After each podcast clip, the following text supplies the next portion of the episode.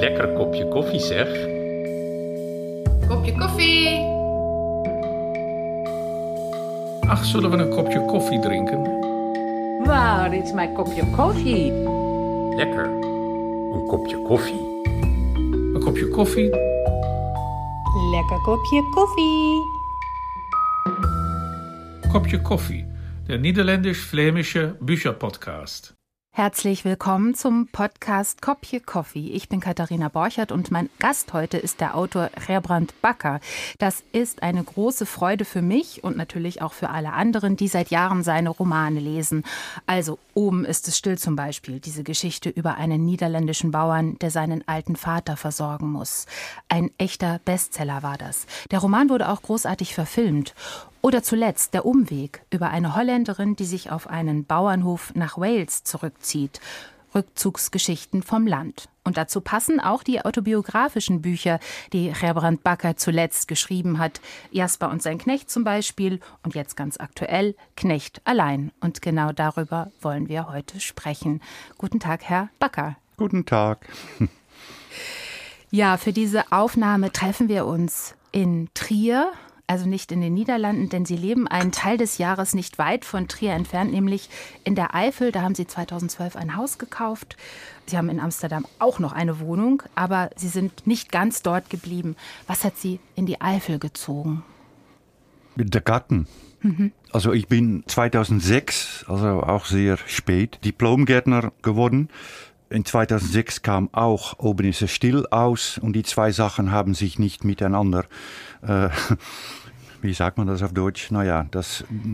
Das haben sich nicht vertragen. Von das Moment ab war ich Schriftsteller. Ich habe gearbeitet in Gärten bei Leuten, ich habe Gärten gemacht äh, und so weiter und so weiter. Und in 2012 gab es Geld. Ja. Und ich hatte einfach richtig Lust, meine eigenen Garten zu schaffen. Also vor allem ziemlich großes Grundstück. Das Haus war ziemlich alt, ist jetzt sieht schön aus. Aber der Garten, das war der Hauptgrund. Ja. Mhm. Und das Geld, was Sie hatten, um ein Haus zu kaufen mit großem Garten, das war das Preisgeld vom International Dublin Literary Award. Den Preis haben Sie bekommen für die Übersetzung für Oben ist es still. Ja. Und das haben Sie dann investiert. Aber es musste viel getan werden auf diesem Grundstück, oder? Ja, das Haus war richtig alt und feucht. Das Haus steht mit der Hintenseite im Hang. Also an der Hinterseite gibt es gar keine Fenster oder was auch. Also feucht. Garten war nichts. Es gab ein Strauch Rhabarber. Hm. Nö, das war alles eigentlich. Also ich habe Terrassen geschafft. Oh, das soll man da machen, hä? Berg. Und ich bin immer noch damit beschäftigt. Äh, nach zehn Jahren ist es natürlich immer noch nicht fertig. Und man, ich ändere auch gerne etwas. Mhm. Ja, Sie erzählen davon auch in Ihren Büchern, also in Jasper und sein Knecht zum Beispiel oder jetzt auch in Knecht allein, äh, was Sie da alles gemacht haben oder auch in Echte Bäume weinen nicht es gibt immer was zu ändern und es soll auch immer noch was zu tun bleiben, schreiben ja. Sie. Das ist wichtig, ne? Ja, das ist natürlich das Allerwichtigste. Ich kenne das auch von Häusern, die ich bewohnt habe in Amsterdam. Das waren meistens auch alte Häuser. Und äh, naja, man streicht was, man tut was und dann äh, habe ich immer etwas, unfertig gelassen, wenn man das so sagen kann. Weil wenn alles, alles richtig fertig ist, ist es Zeit weiterzugehen. Im Garten hier muss ich mich richtig überlegen, ne? ab und zu, oh, was kann ich noch machen? Wie weit kann ich noch gehen? Hinten das Haus ist ein kleines Wald, gehört auch mich. Säge ich das ganze Wald um? Und mache ich daraus auch noch einen Garten? Ich, das weiß ich noch nicht. Also vielleicht ist es jetzt auch nach zehn Jahren Zeit, ja, weiter zu ziehen. Zum Beispiel Wales. Oh, das liebe ich auch so. Ja. Ja, von Wales erzählen Sie auch in Ihrem Roman, Ihrem letzten Roman, der auf Deutsch erschienen ist, Der Umweg. Da erzählen Sie von einer Holländerin, die sich auf einen Bauernhof nach Wales zurückzieht. Und man merkt auch in Ihren autobiografischen Büchern, dass Ihnen Wales viel bedeutet. Sie wandern da, das erzählen Sie auch. Fällt es Ihnen denn aber gar nicht schwer, auch etwas zurückzulassen oder hinter sich zu lassen? Zum Beispiel so ein Eifelhaus, in das Sie so viel Arbeit gesteckt haben. Nehmen Sie leicht Abschied? Ja, ich denke ziemlich leicht. Was ich vor allem vermisse soll, sind die Nachbarn und die Freunde, die man hier natürlich in zehn Jahre Zeit äh, gemacht hat. Aber so ein Garten, ja, ein neuer Garten ist eigentlich immer schöner als ein alter Garten. Können Sie in Ihrem Eifelhaus auch gut schreiben. Also Sie erzählen in Knecht allein auch, dass Sie ein Schreibzimmer haben, wie Sie das eingerichtet haben, auch schon in Jasper und sein Knecht eigentlich. Und äh, funktioniert das gut, Schreiben in der Eifel, auch weil es so still ist? Äh, ja, aber für mich macht das eigentlich nicht viel Unterschied. Ich weiß, es gibt sehr viele Schriftsteller, die sich richtig zurückziehen wollen beim Schreiben. Es gibt auch viele Schriftsteller, die dann monatelang nicht arbeiten und irgendwo in einem, ein, ein stilles Haus, in einem Wald oder weiß ich viel, äh, sich ähm, setzen. Aber für mich macht das nicht so viel Unterschied, ob ich in der Eifel schreibe oder in Amsterdam. Was ich bemerkt habe, ist, dass ich in Amsterdam ziemlich einfach über der Eifel schreiben kann und in der Eifel kann ich ziemlich gut über Amsterdam schreiben. Also für mich ist es offensichtlich wichtig, dass ich nicht richtig da bin, worüber ich schreibe. Ähm, ja. Und wo haben Sie Knecht allein geschrieben? Knecht allein spielt weniger in der Eifel als Jasper und sein Knecht, mhm. sondern mehr in Amsterdam. Auch weil Therapeuten eine Rolle spielen, darauf kommen wir noch. Mhm. Haben Sie dann äh, Knecht allein auch mehr in der Eifel geschrieben, weil es mehr um Amsterdam geht? Ich denke, ich habe das größte Teil von das Buch doch in Amsterdam geschrieben, weil es gab ja, Monate, dass ich einfach nicht alleine in der Eifel sein konnte. Also ich war in Amsterdam mit Therapeut dabei, mit Hilfe. Also ja, das habe ich doch vor allem in Amsterdam geschrieben. Erst später, so ab Dezember, oh, wann war das mal wieder? 2019, glaube ich. Ja. Und Januar 2020 war ich wieder in der Eifel. Konnte ich wieder nicht richtig alleine. Meistens war ich da mit Freunden oder äh, war ich wieder in der Eifel und dann habe ich da wieder geschrieben. Mhm. Ich kann überall schreiben. Mhm. Nur nicht in Hotellen. nee? Nee, es gibt auch viele Leute, die können sehr gut in äh, Arnon Grünberg zum Beispiel. Der fiel mir auch oh, gleich ein. Und er schreibt in Hotels, in Flugzeuge und das verstehe ich ja gar nicht. Ja. Für Schreiben brauche ich doch dann meine zwei äh, Schreibtische. Ja, und ein Laptop, der hin und her wandert. Ja. Ja, ja, ja. ja. in ihren autobiografischen Büchern, man merkt es jetzt auch schon so ein bisschen, da mischt sich ähm, Leichtes mit Schwerem, vielleicht kann ich das so sagen.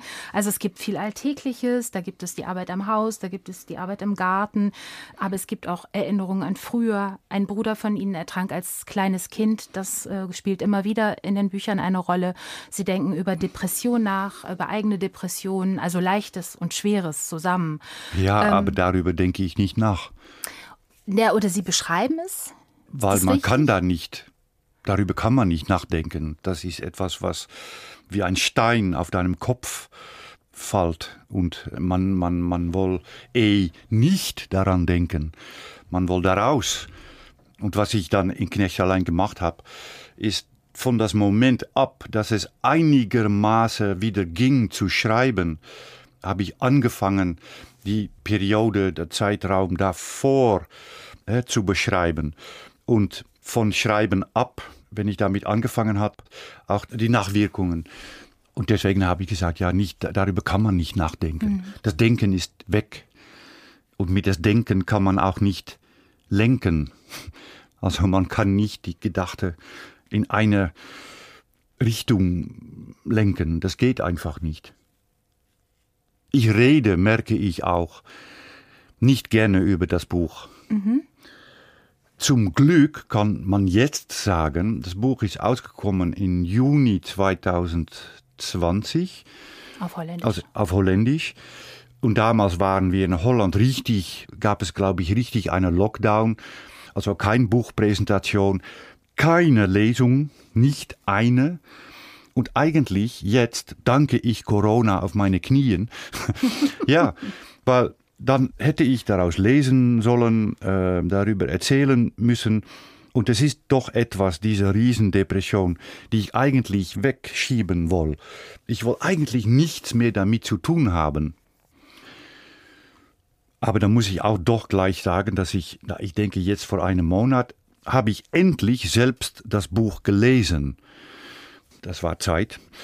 Und was mir dabei aufgefallen ist, ist, dass ich vor allem auch das Lichte, das, das, Leichte. das Leichte in das Buch gelesen habe und nicht so sehr das, das Schwierige, das Schwere, diese Depression selbst. Ich habe das Buch gelesen und gesehen, was ich damals, also vor zwei Jahren, als ich das geschrieben habe, versucht habe, doch wieder auch so eine Depression leicht zu machen. Weil äh, man muss etwas daraus machen. Ja, und äh, genau diese Mischung sozusagen. Sie versuchen die Depression zu beschreiben zumindest. Ähm, aber gleichzeitig gibt es eben auch viele Geschichten drumherum, ja. die auch wirklich sehr humorvoll und manchmal auch bissig sind. Und das hören wir tatsächlich jetzt mal in einer ersten Lesung. Da spielt eine wichtige Rolle überhaupt in ihren Büchern Dachdecker Rudi. Das ist einer ihrer Freunde mhm. und Nachbarn mhm. aus Schwarzbach oder aus der Umgebung von Schwarzbach? Ja, mhm. Niemschuscheider Mühle. Mühle. Über die Brücke. Einmal über die Brücke, genau. Also aber alles sehr nah beieinander. Man kennt ihn schon und jetzt in diesem Buch stirbt er aber. Und ähm, bevor ich jetzt zu viel darüber erzähle, hören wir eine erste Passage aus Knecht allein. Zuerst ein paar Sätze auf Niederländisch von Gerbrand Bakker und dann dasselbe nochmal und noch etwas mehr auf Deutsch. Es liest der Schauspieler Matthias Friedrich. Nooit eerder had ik aan het sterfbed van iemand gezeten. Mijn ouders leven nog. De grootouders zijn zonder publiek gestorven. Sommige vrienden maakten er heel plotseling een einde aan. En mijn broertje was ook zomaar weg, terwijl wij in het zwembad lagen. En ik dacht: als dit het is, dan kan ik dat ook. Daar ben ik dakdekker Rudy heel dankbaar voor. Ich hatte nie zuvor an einem Sterbebett gesessen. Meine Eltern leben noch. Die Großeltern sind ohne Publikum gestorben. Einige Freunde haben ihrem Leben sehr plötzlich ein Ende gemacht. Und auch mein kleiner Bruder war völlig unerwartet verschwunden, während wir im Schwimmbad waren. Und ich dachte, wenn es so ist, kann ich es auch. Dafür bin ich Dachdecker Rudi sehr dankbar. Gar nicht so lange vorher, es wird März oder April gewesen sein, habe ich mit ihm noch ein bisschen am Haus von Pauline Slott gearbeitet. Sie wollte auf ihren Schornstein Aufsätze haben. Ich habe hauptsächlich zugeschaut oder im Gegenteil versucht, nicht hinzuschauen. Denn ein anderer Mensch als man selbst auf einem Dach, das ist kaum mit anzusehen. Und als ich für ihn die schwere Gasflasche die Leiter hinauftragen wollte, hatte ich nach sieben oder acht Sprossen genug. Herr Brandt, Herr Brandt, sagte Rudi grinsend und stieg selbst die Leiter hinauf. Danach habe ich vor allem aufgeräumt. Pauline war nicht da und hatte nur Instant-Kaffee im Haus. Den mochten wir nicht, weshalb wir zum Kaffee trinken und Butterkuchen essen zur Densborner Wassermühle fuhren, die Niederländern gehört. Der Kaffee war gut, der Kuchen auch, nur waren die Stücke verdammt klein, sehr niederländisch. So wenig durfte nicht zehn Euro kosten, und nach einem bissigen Wortwechsel zwischen den Eheleuten wurde der Preis auf 9 Euro reduziert. Eigentlich hatte die Wirtin den Kaffee und Kuchen gegen eine Arbeit an einem Schornstein tauschen wollen, doch nachdem Rudi sich den fraglichen Schornstein angeschaut hatte, sagte er, dass man dafür spezielle Leitern brauchte. Beim Wegfahren sagte er zu mir, das wird nie was mit diesem Kaffee. Wirklich schade. Die Arbeit an dem Schornstein ist niemals ausgeführt worden, und inzwischen steht die Wassermühle zum Verkauf oder ist bereits verkauft. Ich vermisse ihn, ich vermisse es, dass er hin und wieder einmal zu mir kam, als einer von ganz wenigen. Immer noch, nach sechs Jahren ist es schwierig bis unmöglich, Deutsche zu einem Besuch zu bewegen. Nachbar Klaus und Dachdecker Rudi haben mich besucht. Rudi war auf dem besten Weg, ein großartiger Freund zu werden. Ich glaube, ich schreibe jetzt einfach einmal unumwunden, dass ich ihn vielleicht geliebt habe. Er war ein Mensch, den man lieben konnte. Er war offen und sanftmütig und gut einer, der über den Tellerrand hinausblickte. Die Beerdigung fand an einem warmen Junitag statt. Während des katholischen Gottesdienstes in Lasel tat ich einfach das, was die anderen taten, außer Knien. Denn so zu tun, als ob ich beten würde, das ging mir zu weit. Mir fiel auf, dass ich die ganze Zeit auf Deutsch dachte.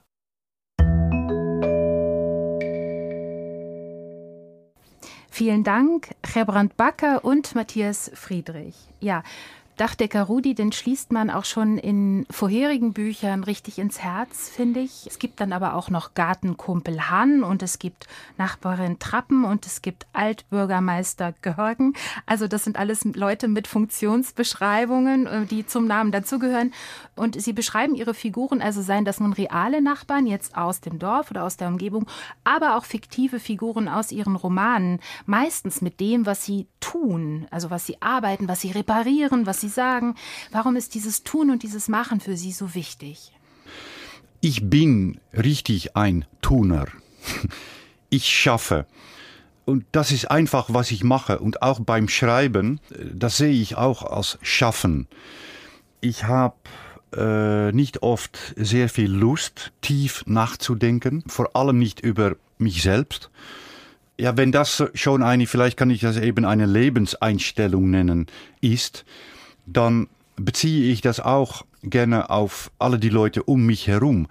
Und das mache ich dann also in diese autobiografischen Bücher, aber das mache ich offensichtlich auch in meine Romane. Und da kommt noch bei, dass ich selbst nicht gerne Romane lese, die überpsychologisierend sind. Weil dann denke ich, ja, ja, das verstehe ich doch schon. Das soll mich nicht nochmal gesagt werden. Ja, ja, hä? Sie denkt bla bla bla bla bla, weil. nein, nein, ja, das, das finde ich einfach nicht toll zu lesen. Und ja, weil ich das nicht toll finde zu lesen, äh, schreibe ich das selbst auch nicht so. Es sind jetzt schon Leute in, also der Kapperssohn, der Friseurssohn, mein neuen Roman, die ist in Holland. Es gibt jetzt schon Leute, die sagen, ja, hallo, das ist ja richtig wenig, was wir bekommen hè, vom Backer. Müssen wir alles selbst einfüllen und und ich und denke dann, ja, ja, alles, natürlich. Ja. Das Deuten und Interpretieren, das ist die Arbeit vom Leser Mhm. und nicht vom Schreiber, finde ich. Aber wenn Sie jetzt so ein Buch über sich selbst schreiben und über eine Depression, was ja innen passiert, dann geraten Sie ja in eine Zwickmühle, weil dann müssen Sie ja eigentlich psychologisieren, um sich selbst zu beschreiben oder um das zu beschreiben, was in Ihnen vorgeht. Geht das dann überhaupt?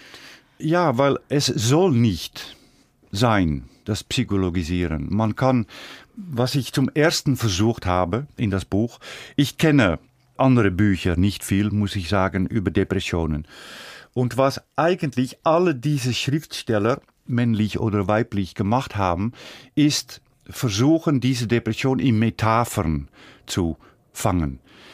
Weil die denken, dass das für die Leser anschaulich Ja, macht anschaulich. anschaulich macht. Was ich versucht habe und was mich auch, glaube ich, gelungen ist, ich habe gar keine Metaphern verwendet. Ich habe einfach in einfache Sprache, wie üblich in meinen Büchern, versucht aufzuschreiben, was passiert. Und wenn man das so macht, ohne Metaphern, und man schreibt einfach auf, was passiert, ja, dann braucht man also nicht zu psychologisieren. Ab und zu, hä? Aber das ist dann auch, wenn ich zurückblicke, Monate vorher oder vielleicht Jahren vorher, dann, okay, psychologisiere ich ab und zu ein wenig. Aber ja, nicht viel. Also, nee. Ja. Ja, Sie besuchen, ja, nee, Ja. nee. Ja. ja. Sie besuchen in Amsterdam, das beschreiben Sie auch, einen Therapeuten und eine Sexologin, weil es um das Gefühl von Libidoverlust geht aufgrund von Antidepressiva. Das beschreiben Sie auch sehr genau in Ihrem Buch, also was Sie nehmen oder wann Sie was auch wieder nicht mehr nehmen und ähm, haben dann eben diese beiden Figuren im Grunde auch mit im Buch und die Sexologin rät Ihnen eine Love Map aufzustellen für sich selbst. Also aus diesem Gefühl von völliger Unverbundenheit in der Depression heraus zu überlegen, welche Liebeserlebnisse sie in ihrem Leben hatten. Ja, also Sex, aber auch alles andere, okay, ja. kindliche Liebe und so weiter. Ja. Ähm, ist das sinnvoll? Würden Sie sagen, so eine Love Map, ja, das hat was gebracht? Ja, sicher, weil wenn man so wie, wie mich passiert ist, ähm, äh, ja noch ein, ein kleiner Schritt zurück. Ich habe mal richtig aufgehört, Antidepressiva zu nehmen, weil äh, mir das Libido-Verlust, da, nein, das äh, hätte ich keine Lust mehr drin. Also habe ich gedacht, es ging auch gut. Habe gedacht, jetzt höre ich auf mit dieser Antidepressiva. Und das habe ich gemacht. Und ja, komischerweise irgendwo ist dann das Libido eigentlich ganz und gar verschwunden. Aber das war nicht die Planung. Na, und deswegen kam ich also bei dieser Sexologin. Aber Libido-Verlust, dann denkt man auch eigentlich am Anfang richtig nur an Leib und Sex und ja, richtig leiblich ist das. Aber diese Love Map, also Liebeskarte äh, von der Sexologin, war für mich auch ein Eye-Opener. Augenöffner. Augenöffner. Weil so eine Love Map ist unendlich viel größer als nur Sex. Ja. Und das bringt auch viel mehr, wenn man richtig darüber nachdenkt. Auch Opa und Oma stehen auf dieser Love Map. Auch ein Pferd, beschreibe ich auch in das Buch, kann auf dieser Love Map stehen. Also das macht eigentlich das Leben, das Sein viel ähm, reicher als nur ja, Sex und nur das Libido. Also das hat mich richtig viel gebracht. Ja, das ja. war für mich ein wunderbares Wort. Ja. Love Map. Ja. ist auch eine schöne ja, ein, ein Eintauchen in, in, in, Erinnerungen, ja, und mhm, vielleicht auch eine Art mhm. von Inventur in einer sehr, sehr schwierigen Zeit, nämlich der zweiten richtig schweren Depression, die Sie hatten in Ihrem Leben. Die erste hatten ja. Sie als Studentin Leeuwarden. Ja. Ja, und dann die zweite kam dann vor das, einigen Jahren. Ja. Und das wäre auch so etwas. Über diese erste Depression habe ich geschrieben in Jasper und sein Knecht. Und eigentlich, ich weiß nicht mehr, ob ich es aufgeschrieben habe in Knecht allein. Aber eigentlich konnte das ganze Buch Jasper und sein Knecht Höpp weg. ja. Finde ich nicht. Ich fand nee, das toll. Nee, ja, okay, ja, ich auch. Und ich habe, ja, aber wenn man diese zwei Depressionen he, nebeneinander stellt, dann, dann, dann ist Jasper und sein Knecht war eigentlich nichts.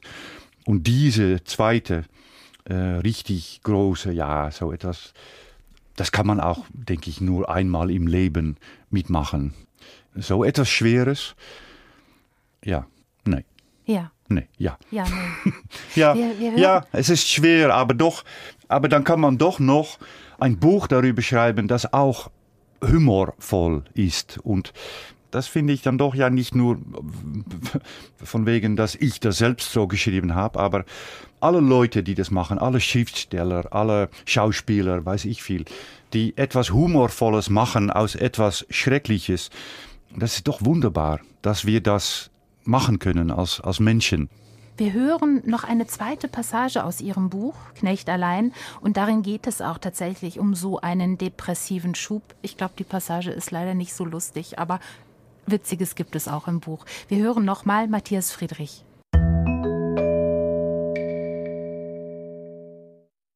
Und immer war da auch das Wissen um das Warum meines Zustands. Als ich vergangene Woche mit einem Freund vier Tage in der Eifel verbrachte, sagte ich zu Christa, der Frau von Dachdecker Rudi, der inzwischen verstorben ist, der Tag der Geburtstagsfeier ihres Sohnes Johannes, der 9. September, sei so ungefähr der letzte normale Tag für mich gewesen. Es war ein Sonntag. Johannes feierte seinen Geburtstag im ehemaligen Rathaus von Nimshuscheid. Es gab Getränke und Essen, es waren viele Leute da, die ich kannte. Ich bin früh nach Hause gegangen. Ich hatte das Gefühl, da nicht hinzugehören. Ich war unruhig. Jetzt erinnere ich mich sehr deutlich an diesen Abend. Ich weiß noch, wer damals dort war, mit wem ich gesprochen habe zum Beispiel bin ich Jenny begegnet, die im Friseursalon in Lasel gearbeitet, dort aber aufgehört hatte, wonach ich sie aus den Augen verlor, und bei der Feier war sie eine der Kellnerinnen. Ich weiß noch, was ich gegessen habe. Die Gespräche mit den Brüdern von Johannes habe ich fast wörtlich in Erinnerung. Ich sehe noch, mit wem ich draußen geraucht habe. Ich habe die Bäume und Sträucher ringsum das ehemalige Rathaus gesehen. Ich habe den frischen Septembergeruch geschnuppert. Ich sehe mich selbst auf dem Weg nach Nimshuscheider Mühle und schließlich nach Schwarzbach. Ich schnalzte mit der Zunge den Pferden zu, dunklen Flecken auf der Weide. Ich atmete ein und aus. Ich ging weiter bergab. An den darauf folgenden Tagen fing das Elend an. Ich glaube, mir war klar, dass ich nicht gut auf das Antidepressivum reagierte, das ich nun wieder nahm. Für mich selbst bezeichnete ich es als Panik, obwohl ich verstandesgemäß nicht in Panik geriet. Ich wusste ja, dass dergleichen passieren konnte. Es kommt regelmäßig vor, dass Menschen, die ein abgesetztes Antidepressivum erneut einnehmen, erst einmal kurze Zeit wieder abrutschen, bevor das Medikament anschlägt. Ich jätete Unkraut in der Einfahrt und sagte zu mir, mach einfach weiter, das geht vorbei, dieses schreckliche Gefühl wird verschwinden. Mitte September fuhren Henk, Pauline und ich zum Gästehaus St. Gregor in Plankstetten, in der Hoffnung, dass alles gut gehen würde. Ich hatte kurz vor Johannes Geburtstag wieder mit der Einnahme angefangen, weil ich mich nicht so besonders fühlte. Bei einem Besuch beim Therapeuten, den ich manchmal monatelang nicht sehe oder spreche, waren wir zu dem Schluss gelangt, dass bei mir wieder Symptome einer Depression erkennbar waren. Im Juli war etwas passiert, das mich ziemlich fertig gemacht hatte. Ich bekam in der Eifel Besuch von einer manischen Freundin. Sie blieb sechs Tage. Es war nicht auszuhalten. Sie war derart manisch, dass sie vollkommen selbstsüchtig war. Ich versuchte sie wegzuschicken, ihr klarzumachen, dass sie in ihrem Zustand unmöglich bei einer anderen Person sein konnte, weil das für diese andere Person schlicht unzumutbar war. Das gelang mir natürlich nicht. Sie reagierte mit Weinen und Wut auf mich. Sie meinte, ich kapiere einfach gar nichts und sie fühle sich unendlich weit über mich erhaben, mich, ihren Gastgeber. Gleichzeitig war die deutsche Dogge Elvis bei mir zu Gast. Das fand ich immer schön. Elvis ist ein unglaublich lieber, anhänglicher Hund, der keiner Fliege etwas zuleide tut und den man außerdem sehr gut ohne Leine laufen lassen kann, weil er immer hört, wenn man ihn ruft. Bis zu dieser Woche.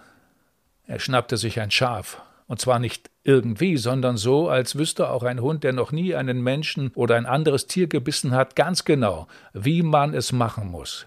Mit einem Biss in den Hals, um zu töten. Das Schaf hat letztlich überlebt, was aber erst nach Wochen und etlichen hundert Euro an Tierarztkosten feststand. Da hatte ich also diese unmögliche Freundin am Hals, die mir alle Energie raubte, ohne es zu merken, denn sie selbst fühlte sich ja großartig. Und wie es mir ging, interessierte sie nicht einen Moment, und außerdem einen Schafkiller, an dessen Fang langsam das Blut trocknete. Der Hund musste weg. Ich konnte ihn nicht mehr sehen. Das kostete noch einiges an Nerven. Elvis Herrchen dachte nicht daran, seinen Italienurlaub abzubrechen, um mich zu erlösen. Ich erinnere mich, dass ich irgendwann weinend mit meiner Mutter telefoniert habe. Er weint deswegen, rief sie meinem Vater zu, der wahrscheinlich gerade auf seinem Stuhl am Fenster The Telegraph las. Schließlich verschwanden sowohl die Freundin als auch der Hund. Ein Neffe aus den Niederlanden holte ihn ab, an einem Tag mit 35 Grad Hitze in einem Kleinbus ohne Klimaanlage. Und ich blieb reichlich mitgenommen zurück.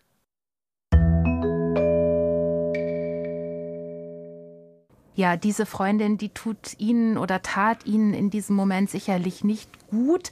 Sie blieben benommen zurück, schreiben Sie am Ende dieser zweiten Lesung. Und das finde ich ist auch auffällig in diesem Buch Knecht allein.